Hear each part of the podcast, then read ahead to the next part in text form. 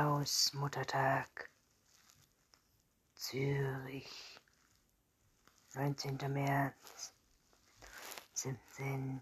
Dichter Nebel hing wie Wette bei dem See, nicht ungewöhnlich für die Jahreszeit im Frühling. Konnte das Wetter beginnen, Stunden zwischen Regen und Sonnenschein, Stürme und Schnee wechselten, aber wenn kein Wind aufkam, dann blieb der Nebel den ganzen Tag lang hängen. Fiona Fischer saß am, am NR 6 den ganzen Tag. Das vom Zoo den Zwerg fuhr, wie schon viele Male zuvor in ihrem Leben aber noch nie war sie so aufgeregt gewesen. Die ganze Nacht hatte sie wach gelegen, darüber nachgedacht, was sie anziehen, was sie sagen solle. Um zwölf würde sie ihren Vater treffen, an den sie sich nicht mehr erinnern. Seit Mamas Beerdigung waren vierzehn Tage vergangen. Der Brief, den sie immer Todes Zeichen an ihre Adresse nach Basel geschickt hatte, war zurückgekommen. Adresse unbekannt. Da hatte sie den Mut gefunden, Mamas Schreibtisch und die Tisch auf den Netz zu durchsuchen und war auf die Nummer von Ferdinand Fischer gestoßen. Direkt Anruf hatte sie sich nicht getraut. Wie hatten sie sich melden was hätte sie sagen sollen? Hallo, ich bin's, deine Tochter. Nein, möglich, so etwas konnte man nicht zu einem Mann sagen, der Frau und Tochter verlassen hatte, zwanzig Jahre nicht mehr gemeldet hatte, weder zu Weihnachten noch in ihrem Geburtstag. Fiona hatte oft an ihren gedacht und versucht, sich an sein Gesicht oder seine Stimme zu erinnern, vergeblich.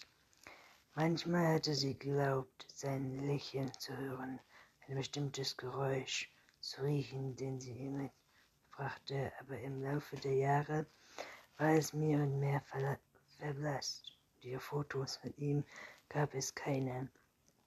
Das hat sie sehr traurig gemacht, denn sie hat sich danach gesehnt, einen Vater zu haben, einen Papa, alle ihre Freunde, selbst die ihren Eltern erschienen waren, hatte Kontakt zu ihrem Vater. Sie war die einzige, die unter Frauen aufgewachsen war, wie in einem Kloster. Ihr ganzes Leben lang hatte sie allein mit ihrer Mutter und ihren Nanny in einem Haus im Höheweg auf der Zürich verbracht. Im Sommer war sie zu in die Toskana gefahren, im Winter Skilaufen. Vienna, sie hatte die Ballschuhe besucht und Tennis gespielt dürfen und später hatte sie mit ihrem im Sommer die Nachbarn im Strandbad verbracht. Es war kein schlechtes Leben gewesen. Nein, aber eben ein vaterloses. Von ihrem Vater hatte ihre Mutter, wenn überhaupt, nur richtig gesprochen. Er hatte sie beide im Stich gelassen. So viel hatte Fiona begriffen. Als sie klein gewesen war, hatte sie geglaubt, er sei ihren Weg weggegangen. Irgendwann hatte sie herausgefunden, dass er nicht einmal Unterhalt für sie bezahlte. Der grässliche Huhn. Deine Mutter wollte freiwillig kein Geld von ihm, hatte die Nanny einmal gesagt und gemurmelt, er sei sowieso ein komischer Typ gewesen. Durch diese Verbindung hatte Fiona erst erfahren, dass er Erziehungsdeutsch war. Das Thema stoppte an der Haltestelle Finhetkirche. Fiona stieg aus und wartete zusammen mit einer Gruppe japanischer Touristen auf das Tram der Linie 5, das bis 100 zum Ball fuhr. Sie fand einen Fensterplatz im Mittelteil des Raums, das heute am Sonntag halb leer war. Fiona hatte den Namen Fernascher bei Google eingegeben und ein paar hunderttausend Treffer erhalten. Da sind keine Ahnung, hatte sie, wo lebt, lebt, wie er aussah und was er beruflich machte, hatte er sich erst bald aufgegeben.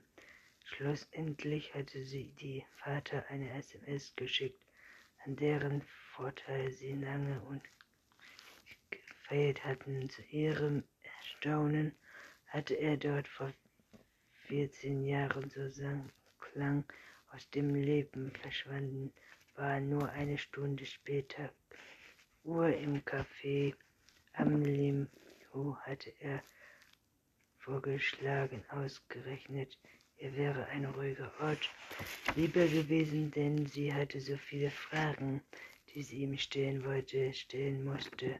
Außerdem hatte sie schließlich niemanden mehr auf der ganzen Welt.